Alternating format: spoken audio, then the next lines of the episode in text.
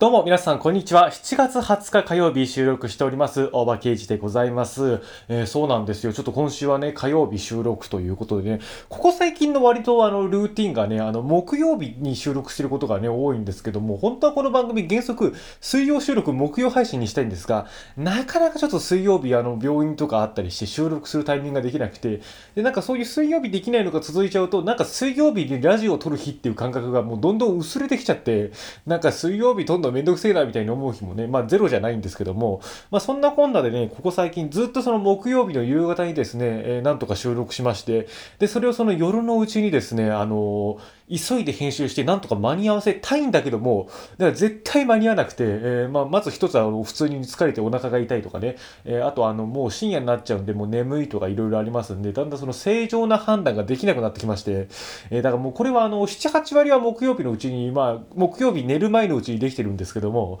もうこれはちょっと寝て、あの朝をパッチリさせていいものを作った方がいいなっつって、毎週判断して寝て、で翌朝起きて、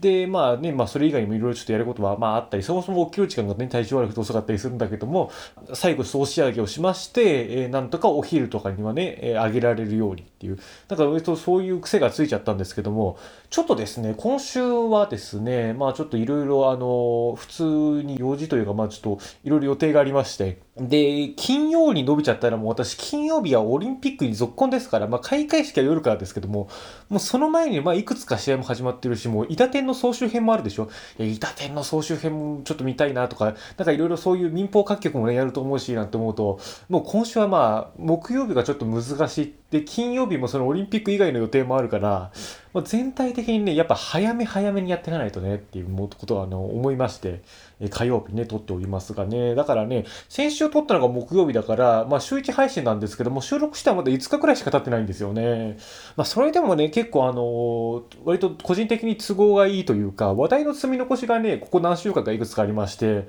もうそうなんですよね。まあ私もね、結構あの自分ではね、結構足りない部分多いなと思って、まあラジオ撮ってるんですけども、まあそれでもね、リスナーの方から、あの、この前1周年の時にリサさんとか竹の子さんからのようにね、本当お褒めの言葉いただくのすごい嬉しいんですがね。その中で、まあ自分がラジオ向いてるなっていうか、話すの楽しいなみたいな感じにその思う部分もねもちろんあるんですけど一方でここ最近ずっとあのある一点において自分ラジオ向いてないかもしれないっつってちょっとネガティブみたいな感じになることがあるんですけどそれがね何かと申しますと話が長い。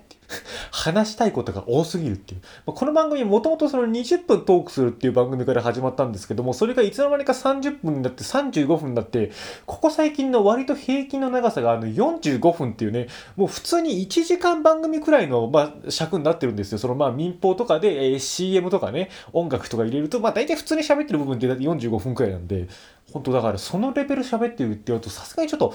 パッとね、あの、ちょっと空いてる時間に聞くっていうのは、なんか向かないような番組になってきて、うん、多分今、本当にヒアで求められているというか、ヒアのトレンドみたいに今後なってくるんだろうなと思ってるのは、やっぱ30秒の間に全部詰め込むとか、もうそれくらいの時代なのに、私はもうとにかくここまでの話で3分30秒かけてますからね、えー、なんといっても、まあその中で聞いていただくのはね、とてもありがたいんですけども、まああの、毎週、まあ、やってまして、台本には話題がね、実際に喋ってる内容のね、プラス2、3個くらいその項目というかトークの話題があって、で、もう収録してる途中でこれ入らねえなと思って、もうそもそも言わないのもあれば、まあちょっと余計な話を挟んだらもうカットしちゃうみたいなね。えー、先週もなんとか45分に抑え込んだんですけど、先週ほんとひどくて、あのー、実際尺が52、3分あったんですよ。で、さすがにちょっとそれ長すぎるということで、もうぐいーっと縮めまして、まあカットカットですよ。それで45分にしたりとかね。まあそんなもんだから台本にはあるんだけど、話してない話題、話したいんだけど、あの、時間的に無理だった話題っていうのがね、まあいくつかあるので、ちょっとそういうのもね、拾いつつ、あの、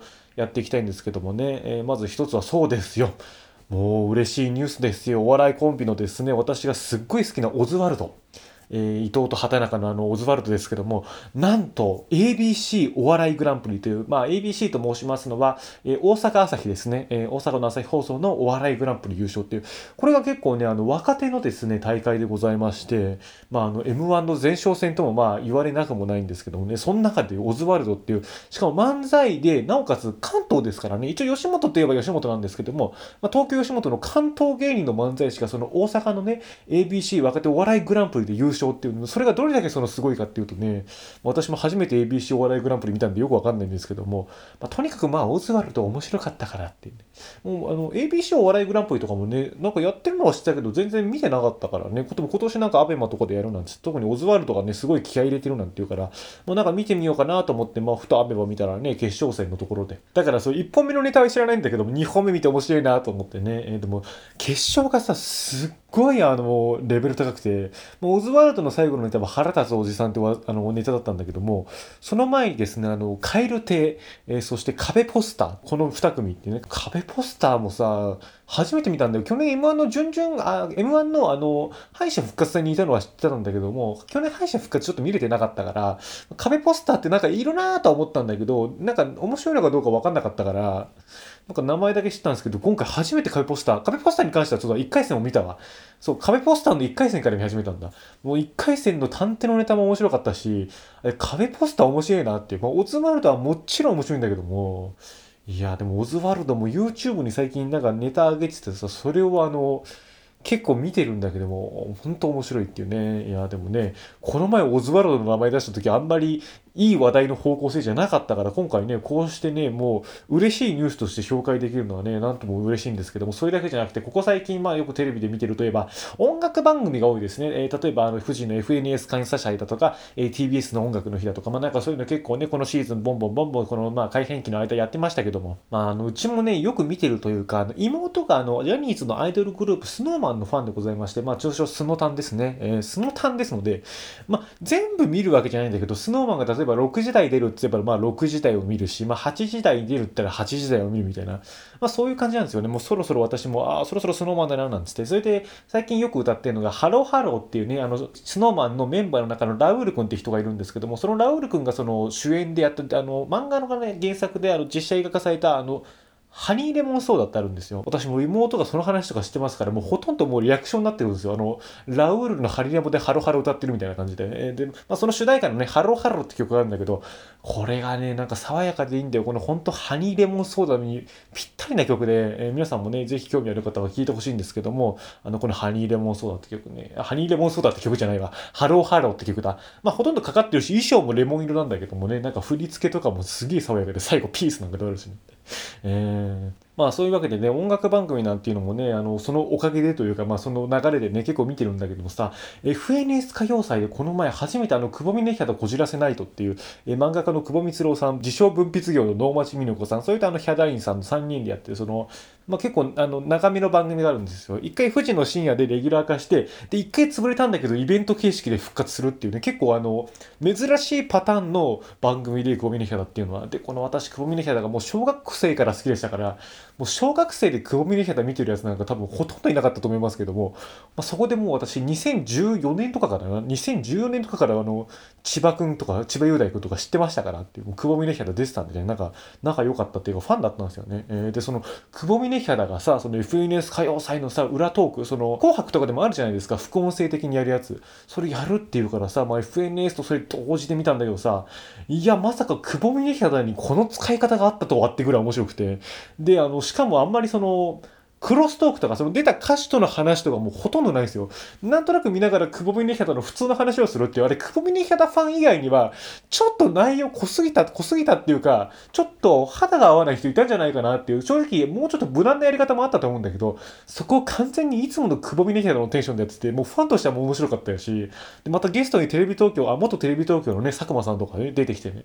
で、なんかそこら辺のトークとか面白かったし、これ普通にもう番組一本として成立するくらいの話の内容で、まあそれくらい音楽とはちょっとかけ離れたりしたんだけど、でも久保さんがね、V6 のファンで、その最後の V6 の思い出語るとかなんかそういうのもね、すごい良かったしね。いや、冬もね、やってほしいわ。もう非公式でもいいからやってほしい。うん。まあ、それ以外にもね、テレビっていうとね、朝ドラとかね、大河ありますが、大河がね、これでオリンピックになっちゃうんで、これで1ヶ月くらい休止ってことなんですけどもね、渋沢一そう、ネタバレでもうしても大丈夫だよね、あの、パリ行きまして、で、その間に大政奉還という、渋沢一っていうのは一橋家、まあ、慶喜の家臣だったんですよね。まあ、それで慶喜が、あの、将軍になりまして、一応将軍のね、まあ、ちょあの家臣ということにはなったんですけども、まあ、その一環でそのパリ万博を見てこいということで、初めてパリ万博に派遣されたんですよ。で、その外国にいる間にその再生奉還が起こるっていう、なんかそういう不穏な感じのところで、えー、終わったんですけどもね、まあ、それもあの今後どんどんその西洋を今度取り入れてって近代日本を作っていくフェーズになるということで意外と早かったなと思ってもうちょっと徳川っていうか江戸時代の話になるのかなと思ったらね結構今度がっつり、え、近代日本を作っていくというシーンになるということでそれも非常に楽しみなんですけども朝ドラの方ですよ「おかえりモネ」「おかえりモネね」あれすっげえトントン拍子で話進んでんの、朝ドラ。そう、なんかね、あのー、まあ、実際その気象予報士試験を受かってっていうか、まあ、そこまでには結構あったんだけど、割と番組ではカットというか、まあ、トントン拍子で今回も落ちた、今回も落ちた、今回も落ちて受かったみたいな感じで、で、まあ、先週ですよ。先週受かったってなって、で、気づいたら今週なんか東京にいるのよ。早いっていう。え、下見したみたいな。なんか、いきなり東京行くことになってて、えー、まず就職先決まったんとか、家決まったんとか、え、わかんないけど、なんか急に東京行っちゃうことになってて、え、え、ええなと思ったら、なんかあの、今日すでになんかテレビ局にその気象予報士の補助みたいな感じで入ってて、で、それもなんかウェザーニュース的なことですよね。気象会社の社員になってるわけじゃないんだけど、なんか紛れ込んで、なんかドンタラコンタラみたいな、なんか、すごい都合のいい展開になってるんだよ。都合のいい展開になってるんだけど、そのドラマの中で出てくるあの、浅岡さんっていう西島秀俊さん演じてるその、まあ気象予報士、エース気象予報士と、あと、高岡早紀さん演じる、なんつったかな、あの、まあ、テレビ局のね、その責任者みたいな人がいるんですよ。で、その二人がその、浅岡さん今日のニュース出てくださいよ、つって、で、浅岡さんになんであなた帰るんですか？つってそのテレビ局の人がいるんだけど、その浅岡さんの返信が、え、だってあなたの関係先の講演会が今日あるんですよ。さすがに講演会すっぽかすわけにはいきませんよ、つって。テレビ局の責任者がさ、あなた、気象状況が大変な時はいつもキャンセルしてるじゃない。つって。別に、で、西山秀俊も、別に今日、そんな天候じゃないですから、もう失礼しますよ、つって、なんで？みたいな。いや、話トントン拍子でするのになんでそんな細かいとこぐちゃぐちゃしてんのみたいなこと思っちゃったりね。えー、あとあのー、急にシェアハウスみたいなとこ入ってるしっていう。なんかそのシェアハウスっていうのもよくわかんなくてさ、なんか、えー、っとね、半分銭湯で半分シェアハウスみたいなとこで、なんかその、管理人のお姉さんみたいな人が出てくるんだけど、そのお姉さんが言うには、あの、銭湯もね、今なかなか大変だから、この男と女湯あったのを半分銭湯にして半分シェアハウスにしてんのよって言ってんだけど、それどういうことっていう。銭湯半分ってどういうことっていう。だから4分の1とかになってんのみたいな、どういう仕組みなんだとか、もういろいろちょっと最近お帰り問題は突っ込んでばっかりなんだけどもね。えーほんと話が長い。この話だけでね、あの、今週もう十何分も言ってますからね、えー、今週いろいろ話すことあるんですよ。もうそれでは今週も始めていきましょう。おばけいちハングアップターミナル第76回。改めましてこんにちは。ブロイラーベイカと大場刑事でございます。えー、ということでね、今週も多少話が長くなりそうなんですけどもね、まあ最後まででも途中まででもあのお付き合いいただければ嬉しいんでございますが、本当あのね、このなんかラジオ聞く時間ないよっていう方はオープニングトークだけでも聞いていただけるとね、まあ再生回数としては1上がるんでね、ありがたいんですが、まあそれでもね、最後まで聞いていただいたらもっと嬉しいんですけども、私もね、とにかく時間が決まってて内容が多いと、とにかく早口にならなきゃいけないと。まあ昔からね、私もちょっと早口の気がありまして、で、滑舌がその上あんまりよろしくないのでね、え、アナウンサーということにはいきませんがね、まあ、あの、お付き合いいただければと思いますが、とにかくここ最近暑いですね。えーここ数日ね、私の地域も20、20じゃないわ。34度とかね、35度とかもう平気で超えてきますから、もう汗もダクダクだし、部屋も暑くなっちゃうし、まあ、夕方になってね、窓を開ければ風通れば涼しいんだけども、でもそれも結構6時くらいまではまだ外の方が暑いかななんつって、もうそんな感じでもう様子見ながらやってますがね、寝る時も本当、まあできるだけ気温下げて水分を取って、それで扇風機をタイマーかけて寝るみたいな感じでね、まあまた寝苦しいってことじゃないからいいですけどもね、でも本当あの昼間とか歩く時ありますからね、私もね、その普段病気してて布団の中にいるからあんまり外でやることっていうのは日常的なことではないんだけども、やっぱ学校とかその通院とかありますからね、えー、まあ外出てくるとね、本当もう、うだるように暑いっていうね、またね、セミもそんな聞いてないんだけども、セミも気絶してるんじゃないかって思うほど暑いっていう、もうそういう感じの日が続いてますからね、ほんと皆さんも熱中症ほんと気をつけてくださいよ。やっぱね、一番大事なのはその水分補給って言いますからね、だからあと、まあたまにはそのね、塩分とかもね、私はまあ味噌汁とか漬物とかとかそういうところから、まあそれなりに塩分取ってるんで、まあわざわざ多分そんなあの、ね、摂取するほどじゃないと思うんですけども、やっぱ場合によっては、あの、スポーツドリンクの方がね、水とかお茶とかよりはいいっていうことも聞きますからね。えー、まあだから私もね、これラジオ収録する時も結構水ちびちびやりながら撮ってるんだけども、まあ、やっぱ体が慣れてないみたいのもあるのかさ、あの、水分が体が足りてないわけじゃないんだけども、喉がなんか乾く時があって、えー、やっぱ多分暑さですぐ蒸発しちゃうんだろうね。えー、やっぱあの、先週とかはまだちょっと梅雨が残っててさ、湿ってたからさ、よかったけどさ、なんかちょっとパリッともしてるからね、うん、その分、あの、ちょっと聞きづらいかもしれないんですけどもね。まあそんな中ね、やっぱ通院とかの時間も、やっぱ2時、3時とか1日でね、一番気温が上がる時間はやっぱできるだけ下げた方がいいと思って、まあ学校とかも夕方にあの帰ってくる方が涼しくていいやとかね、なんかそういうのもありますから、だいぶ時間調整してるんですけどね、えー、昨日ですね、私ちょっと針の治療に行く日でね、またこれもさ、今週、今月だいぶ祝日が動いた上にさ、東京のね、診察がありますから、なんかその関係で結構あの、サイクルがぐっちゃぐちゃになってて結構調整は何回かやってるんですけども、まあ、そんな中、昨日ですよね、あの、針行こうってなって電話して、まあ、あの予約制なんでね、プルプルプルっつって、まあ、あの、ね、2時か11時だけど、暑いから11時空いてますかって聞いたら、まあ、11時空いてますよって言うから、これよかった、暑くなくてもいけると思って、で、それで、まあ、あのね、チャリンチャリンと、あの、針のとこ行くわけですよ。えそれで、え、まあ、やってもらうなんてことになるんですかね。まあ、ちょっと私ね、やり始めてから、ああ、ちょっと今日来て失敗したなってか、午前中で失敗したなと思うことがあって、それがね、あの、そこの病院、先生がずっと NHK のラジオ第一かけてるんですよね。えー、そのラジオ第一っていうのが、その11時台っていうのがですね、あの、ラジオラボという番組やってまして、で、その、ここ最近で夏の企画ででしてね、11時台がね、あの、階段なのよ。怪談話。で、とにかく私も階段とか怖い話が苦手で、えー、もう小学校の時とかさ、なんか好きな人がさ、やっぱ怖い話とかしちゃがるんですけど、私無理っていう。それくらい怖い話苦手で、でましてや階段なんか持ってるのかっていう。だから私もさ、小学生とか割とちっちゃい頃から結構落語とかにも馴染みあっていて、なんで講談までそんな興味持たなかったんだろうって。まあそれは白山先生でだいぶ引っ張られた部分はあったんだけど、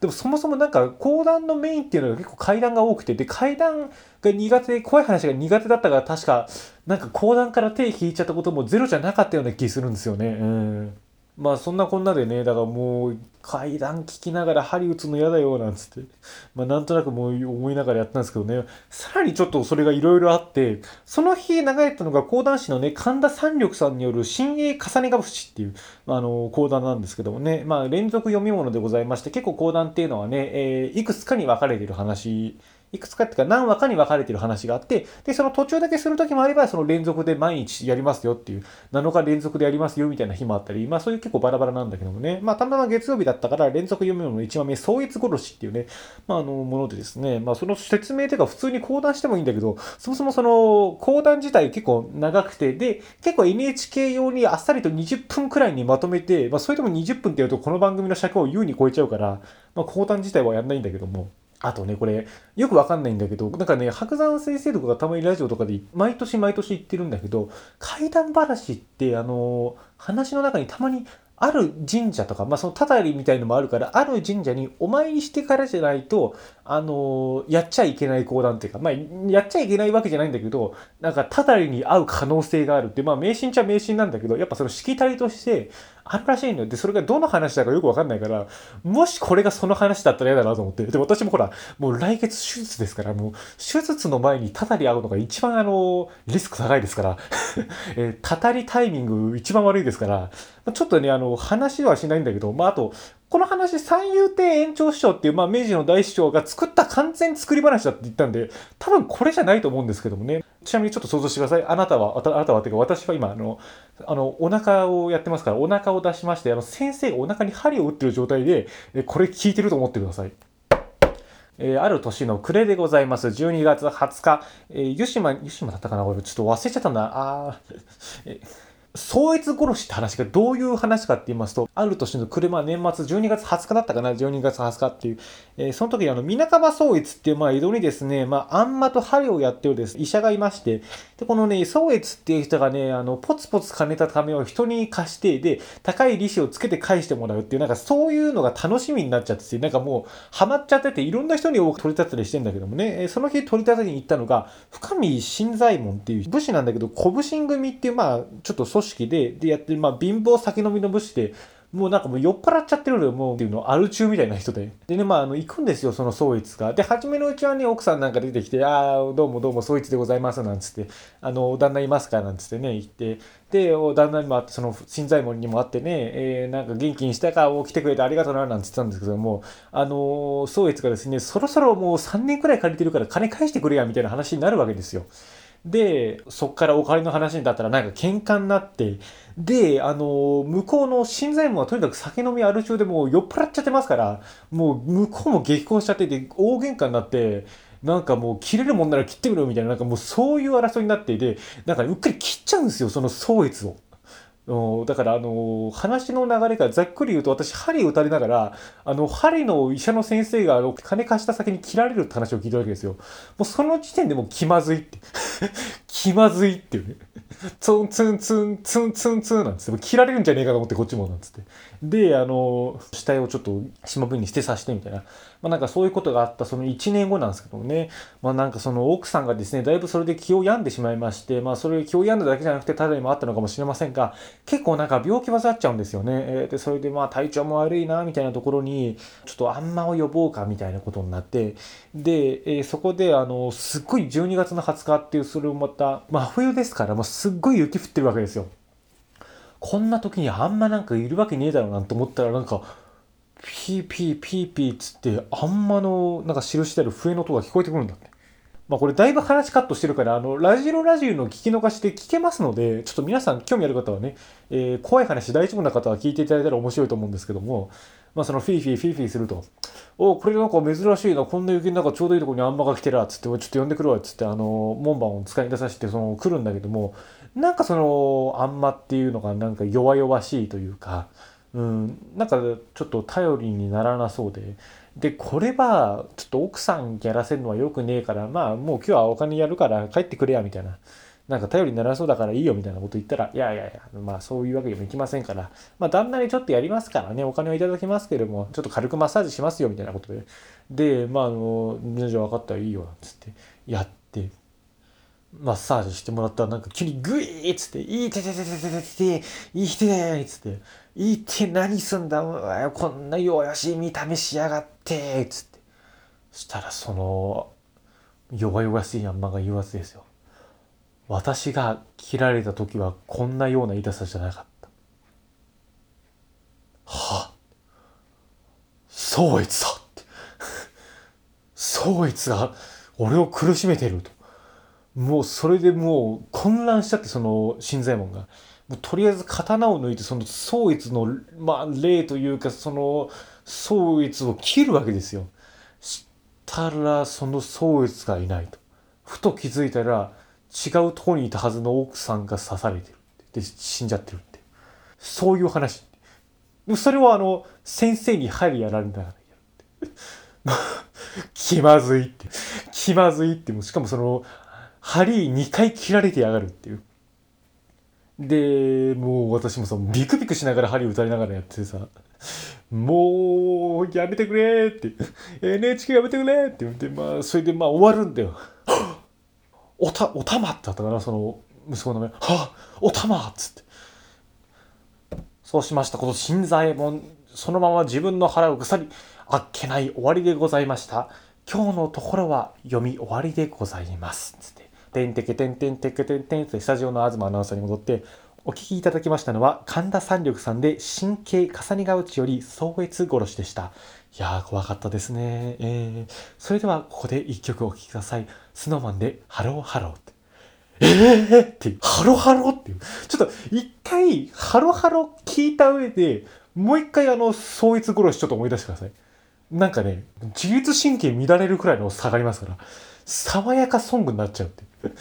もうほんと怖い階段でもうブルブルしながらもうブルブルした上に気まずいってなりながらやってもらってでまあちょっと待っててくださいねなんつってもその時にまああのクライマックスを迎えて、え、お聞きいただきましたのは宗悦殺しでした続いてはスノーマンでハローハロー。きっと最初から決まってたのさですよ。ゾワーって。勘弁してくれよって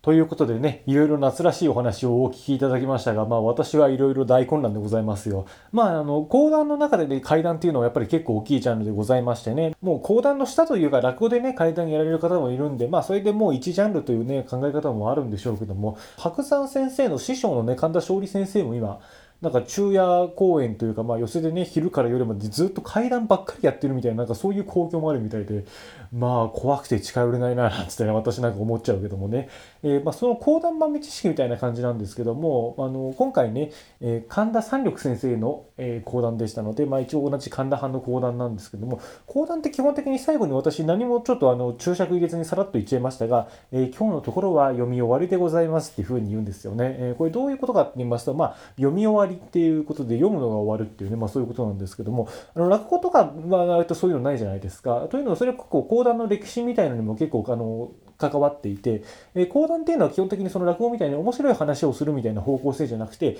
なんかためになることを教えるみたいな、そういう割と教科書を朗読する先生みたいな意味合いがね、あったらしいんですよね。まあそんな中今残ってる言葉としては、やっぱ講談師のこと講釈師とも言いますけど、まあ講釈を垂れるという。まあ、そういうあのニュアンスとして、えー、講談っていうのは初めやってたもんなんで、まあ、エンターテインメントとしては割と、エンターテインメントというよりはどちらかというと教養寄りのものだったんですよね。なので、まあ結構、あの話で言うと、そんな別に数学の教科書とか物理の教科書とかそういう内容じゃないんですけども、あの、まあ昔ですからね、味方が原軍記とかなんかそういう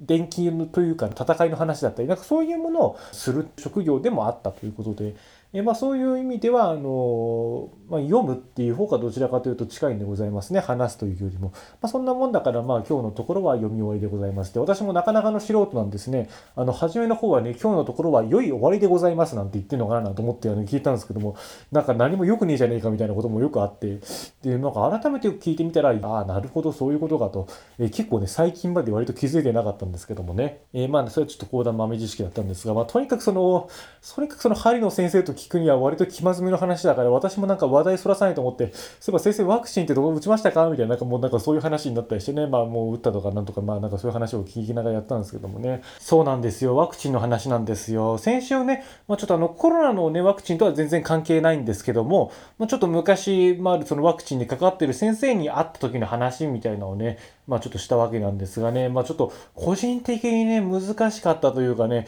やっぱ基本的にはその中立を保たなきゃいけないですし、えー、あとはそのやっぱ偏見を生んじゃいけないんで、えー、基本的にもういろいろ名前を伏せてやったんですけども、まあ一応ちょっと一応はっきりさせておくと、えー、私が、あの、打ったものと、その先生が研究しているものと、さらにコロナのワクチンっていうのはもうこれ全部別で、調べてみるとなんだろう、そのメカニズムみたいなものもとか性質みたいなものも全然違うんで、少なくとも今回の参考にはまあ絶対にならないんですよね。えー、なのでまあその、とにかく私もね、あの、自分が話したことでなんか変わってしまうってことが起こると嫌なので、まあ、個人的にね、コロナのワクチンは打ちてえなとは思ってるんですけども、あのご自身の覚悟が一番大事になってくるみたいなことは、まあ、前回もちょっと話しましたけども。まあ、なんでね、えー、私もだいぶそういうワクチンの話をするときはね、えー、綱渡りなんですけどもね、先週、でもちょっともう綱から折っちゃってたような気がするんですけどもね、なんとかそのしがみついてなんとか最後まで話したんですけどもね、もうちょっと分かりにくいところとかもあってね、あの、申し訳なかったなとちょっと思うところもあるんですが、えー、そのワクチンの話ですよね。えまあ、特に先週の続きとかではないんですけど、まあ、ちょっとね、コロナのワクチンの話で、でまあ私もねあの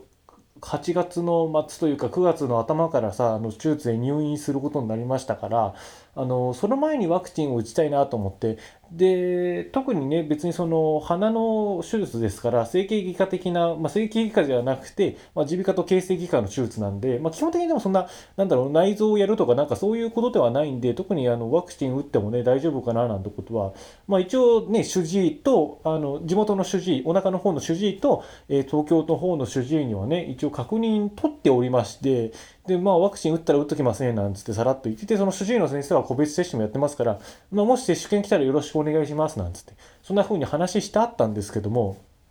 ちょっと接種券がまだ来なくてですね、えそれでちょっと集団接種の方はですね、間に合わないと、その、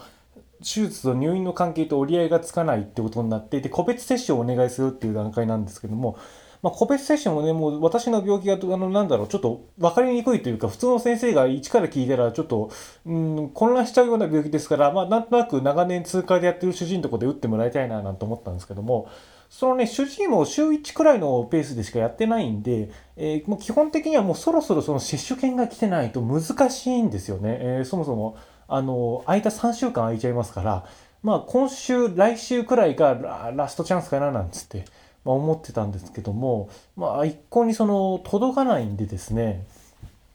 で、あの、家族とか親とかには届いてたんで、もうそろそろもうその高齢者のとか基礎疾患の人たちの段階じゃないんだなと思って、えー、じゃあこれはちょっとまあ無理かもしんないけど市に相談してみようと思って自治体に相談してみようと思ってでもしかしたらもしかしたら融通聞かして、で、接種券くらいは、まあ、どうぞなんつってくれるかもしれないなっていう、まあ、淡い期待を持って、まあ、ダメならダメでいいやと思って、まあ、とりあえず、うん、聞いた方がいいやと思って、で、まあ、プルプルプルなんつってその電話して、あ、もしもし、ワクチン対応窓口センターでございます、みたいな感じに出て、あ、あのすいません、ちょっとね、この接種券のことでご相談があって、まあ、その基礎疾患じゃないんですけども、ちょっとその、東京で手術でカクカクしかしがこれこれで、で、まあ、できるだけその往来が、あの多くなっちゃうんで、その、ワクチンもやっぱ接種しておきたいということで、あの、接種券をちょっと、ま、早めにもらうことってなんかできますかね？みたいなことをちょっと持ちかけたら、ああ、そうですね、まあ、基本的にはちょっと基礎疾患でなければ、まあ、難しいし、基礎疾患の受付ももう終わってて、で、あのもう、おそらく発送準備中で、あと1週間以内には、1、2週間以内には届くと思うから、まあ、ちょっと申し訳ないけど、まあ、私もちょっと電話するのが遅かったみたいなところもあったんで、まあ、もうちょっとあとは待ってもらうしかないっていう、まあ、個人的な予想だけど、多分、なんかもう郵便局から倉庫のなんか箱の中にもうちゃんと入っちゃってるから、今更、ちょっと抜くのは難しいみたいな、そういう感じだったのかもしれないね。うんで、まあ、それで、まあ、ごめんなさいということをまあ言われまして、で、まあ、私も別にそんな、ちょっとそんなことは思ってましたから、まあ、大丈夫ですよ、本当にありがとうございました、みたいな感じで。でも、その、まあ、手術カクカクしかじかって言った時に、そのワクチンの窓口のおばさんが、手術するのにワクチン打って本当大丈夫ですか？って、なんか、結構聞かれて、ああ、いや、別に主治医とかからは何とも言われてないですけどね、ワクチン打つみたいなこと一応聞いたと思いますが、なんつって、特に何も言われなかったです、つって、あ、そうですか、あ、でも、ちょっともう一回あの確認されといた方がいいと思いますよ、なんて言われて、まあ、なんか、すごい、まあ、心配してたなっていうか、なんか、すごいなんか気にしてる感じだったなと思って、で、これはもしやと。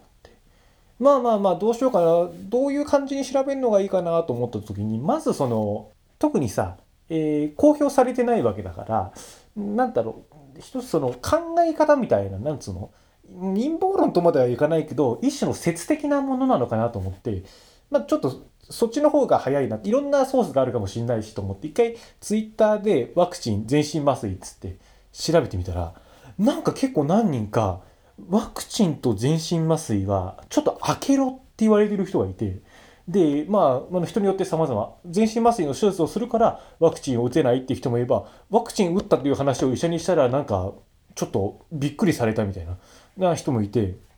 であれ？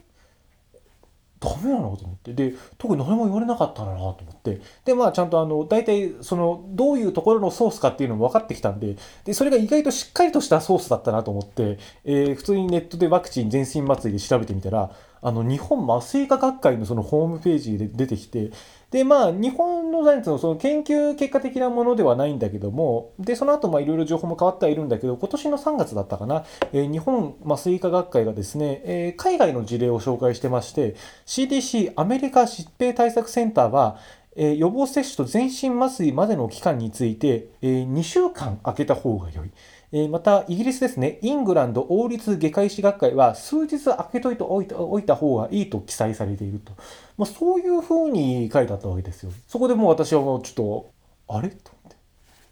て。いや、聞いてない聞いてないと。ちょっと調べてみたら、まあ、結構いくつかの病院で、えー、私がかかっている病院は明確には書いてなかったんで、で、まあ、そのなんだろう、明確な危険性があるわけではないんですよね。まあ、なんかその、理由をいろいろ見てみますと、なんかね、理由も結構まちまちで、例えばその理由の中にはその体調不良の原因が副反応なのか、あるいはその手術によるものなのか、まあもしくはその持病による関係なのかっていうのが、とにかく見分けられなくなっちゃうから、まあ開けた方がいいよっていうふうに書いてるところもあれば、なんかその抗体云々関連みたいなこと書いてると病院もあったりして、で、まあ、ちょっといろいろ調べてみたところ、えー、京都にあります京都第二赤十字病院は、えー、手術前後3週間は空けて、としてまして、で、その他ちょっといろんな事例を挙げてみると、東京の耳鼻咽喉科上尾記念病院さんは、えー、基本的に術前2週間、術後1週間は空けてってなってまして、で、東京三井記念病院さんは接種日から手術日までは2週間空けることとなってまして、神奈川県昭和大学の藤ヶ丘病院、これ、レント線のあそこにあるところだな、え、手術室で、手術室で全身麻酔を行う場合、1回目接種後から2回目接種後、2週間まで手術を行うことはできませんという明記がされてたんですよね。もういずれにしろ、その、国とか厚生労働省とか、あるいは麻酔科学会として明確なくくりがあるわけではないんだけども、どうやら開けた方が良さそうだということが分かりまして、え、聞いてないよっていうね。だから、まあ多分その、まだ共有されていないというか、まあ、地元の町医者のその先生に関しては、その全身麻酔を行う手術というのは一切してませんから、まあ、多分その情報が回ってきてないっていうのが、まあ、まずそのそれが要求されることがないっていうのが、まあ基本的にあると思うんですけども、あのーおいおいおいと。手術する方の病院どうなってるんだとなるわけですよね。えー、まあいろいろ、まあ、調べてみたんだけど、そこら辺は特に明記はなくて。で、ちょっとでも最悪これ打っちゃってたら、まあその耳鼻咽喉科では特に何も言われないかもしれないけども、まあ次回その割と心電図とかね、血液検査とか、その麻酔をする上での基礎検査っていうのが多いわけなんですが、まあ、そこで、いや、ワクチン打つんですけどね、あるいは打ったんですけどね、なんつって、打つ予定ですけどね、なんつったら、なんかその麻酔科の先生とかにひっくり返れる可能性もあるわけで、そこで手術が、まあ場合によってはそんな私のはあの、不要不急ですから延期になる可能性が高いんじゃないかみたいな、なんかそういうことも思っちゃったりして、思っちゃったりして、ああ、なんか市の窓口の人、あれ、おばちゃんありがとうっていう、なんかちょっと別に一命取り留めたってことじゃないんだけども、別にそこまで危険性があるものはあるわけじゃないんだけど、あ、そうそう。えー、一つあの、言っときますと、明確に危険性があるわけではなくて、あの、決まっているなら避けた方がいいみたいな感じですので、えー、緊急の場合は、まあ、の、ワクチンの直後に手術、全身麻酔の手術をしても、あるいは、えー、全身麻酔の手術後に、まあ、その、抗体を作るという意味でワクチンをしても、まあ、本当にダメではないのです。え、できればの話なんで、その、優先して、ワクチン接種あるいは手術を優先してくださいということではあるので、例えば、あの、ワクチン打っちゃったから、ちょっと体が心配でもやめとこうみたいなことは絶対しなくていいと。そこまで危険性のあるもんじゃない。あくまでその、まあ、見分けがつきやすいかどうかみたいな、なんかそういう、なんて言うんでしょう。まあ、後で分かりやすいようにするためみたいな感じなんで、まあ、くれぐれもその、それを理由に、あの、足止めすることはないですが、えー、事前になんかそういう話がある場合は、ちょっと、まあ、ね、麻酔科の先生と、まあ、具体的に相談をしておく可能性があのあると思います。まあ、でもあの、本当あの安心していただきたいのは別に絶対ではないということ。なんでね、まだワクチン打っちゃったって言っても、まあ、分かった分かったって感じかもしれないんですけどもね。まあでもそれでワクチンの効き目弱っちゃったりするならね、まあ、打たない方がマシかななんつって思っちゃったりもするわけですから、貴重なワクチンですしね。まあ、あと1回目と2回目の間に手術は絶対するなっていう、まあ、これはなんとなく言われれば分かりますけども、まあ、確かになんかインフルエンザのワクチンとかもあんまり手術の全身麻酔の前後打っちゃいけないとかって話もあるみたいですね。私もさすがに全身麻酔っていうのはあの長い間病気してますけども、1回胃カメラの時にしただけだったんで、それも中学1年生の本当病気になりたての時ですね、まあちょっとあの原因が分かんないんでやろうかなんつって、で、さらにその、まだ中学1年生でしたから、ちょっと胃カメラができるかどうかわかんないよっしゃ全身麻酔でやっちゃおうなんつって全身麻酔でやってね。で、それ以来なんでね。まあ、その時にもしかしたらなんか言われてたかもしれないけども、すっかり忘れちゃってましたからね。えー、あでもちょっと、あなんか、あのギリギリのところで急ブレーキがかかって、これで私が仮にね、市に、あの、自治体にワクチンの接種券くれなんて問い合わせずに、まあまあ、急がない、急がない、一休み、一休みなんつって、行ってでも意外と早く来て、で、意外とワクチン打てちゃって、じゃあ、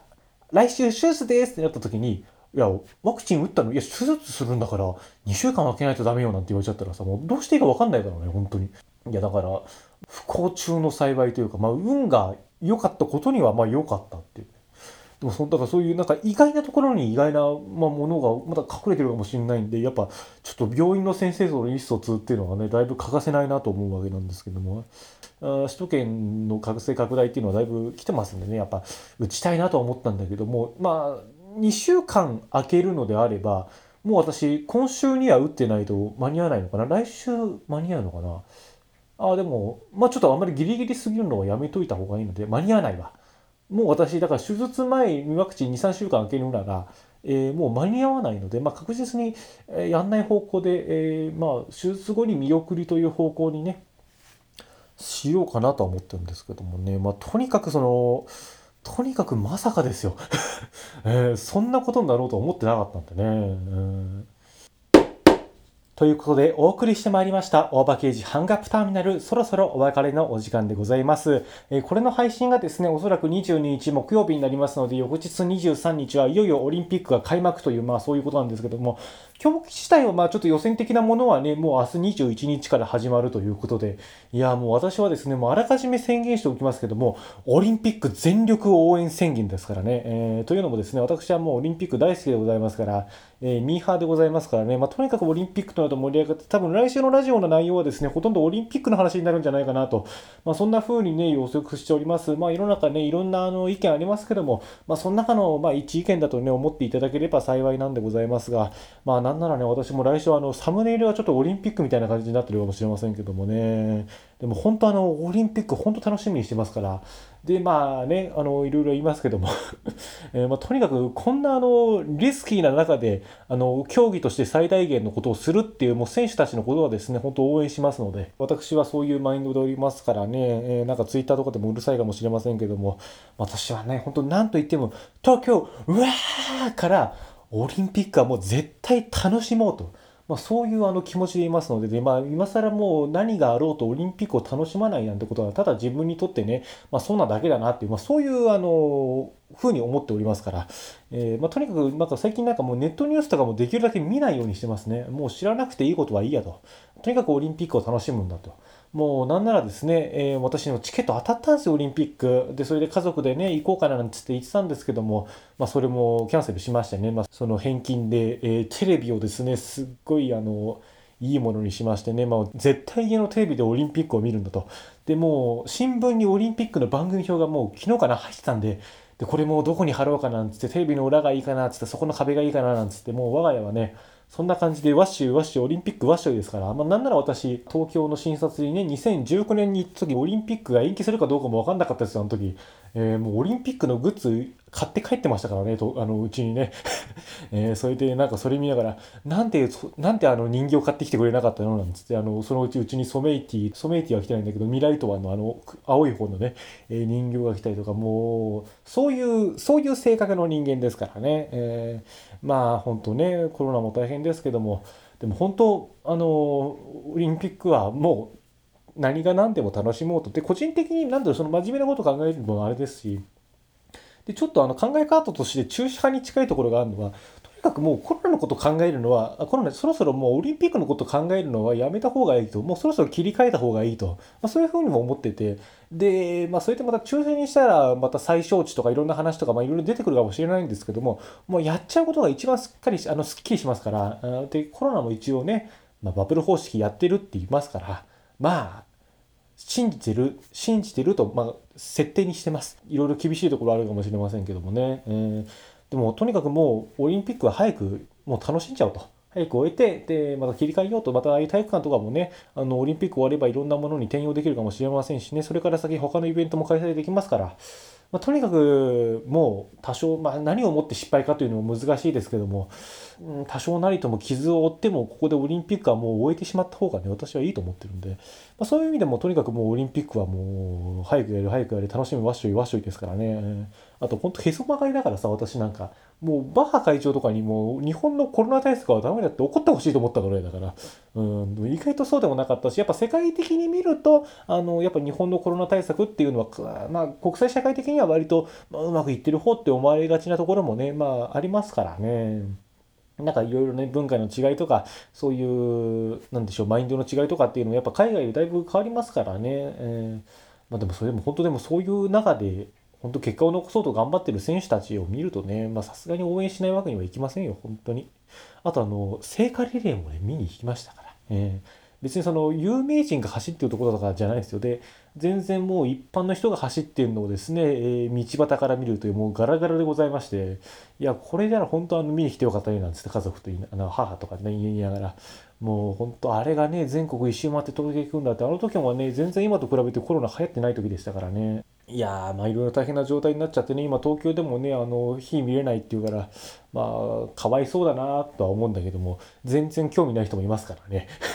えあれですけどもね。ということでまあ来週はもうオリンピックオリンピックでやっていくと思います。もう私も盛り上がりたいからさなんか歌をでも歌おうかなって思うんだけどもあの NHK がまあ一番はねテーマソングありますけど NHK のテーマソングがね余熱なんだよね。で私はちょっと余熱とは一定の距離を置いてますからもう私はもう南春夫しか頼る人がいないわけですよ。だからもう私家でもう最近東京五輪音頭歌ってますからもうトトンとトトンと言ってますから、えー、でもねあの普通に歌おうとするとあの最初の「あー」のところの「あー」の長さとその感覚が分かんなくてあのひどい音痴なんであの日ローマでから歌ってますけどね、えー、まあそんなこんなで本当私は楽しみにしておりますしもう楽しむことだけを目的として、えー、まあ一種盲目的に やってきますのでそんな話来週お付き合いさせてしまうかもしれませんがよろしくお願いいたします。以上ここまでのお相手は大場啓二でした。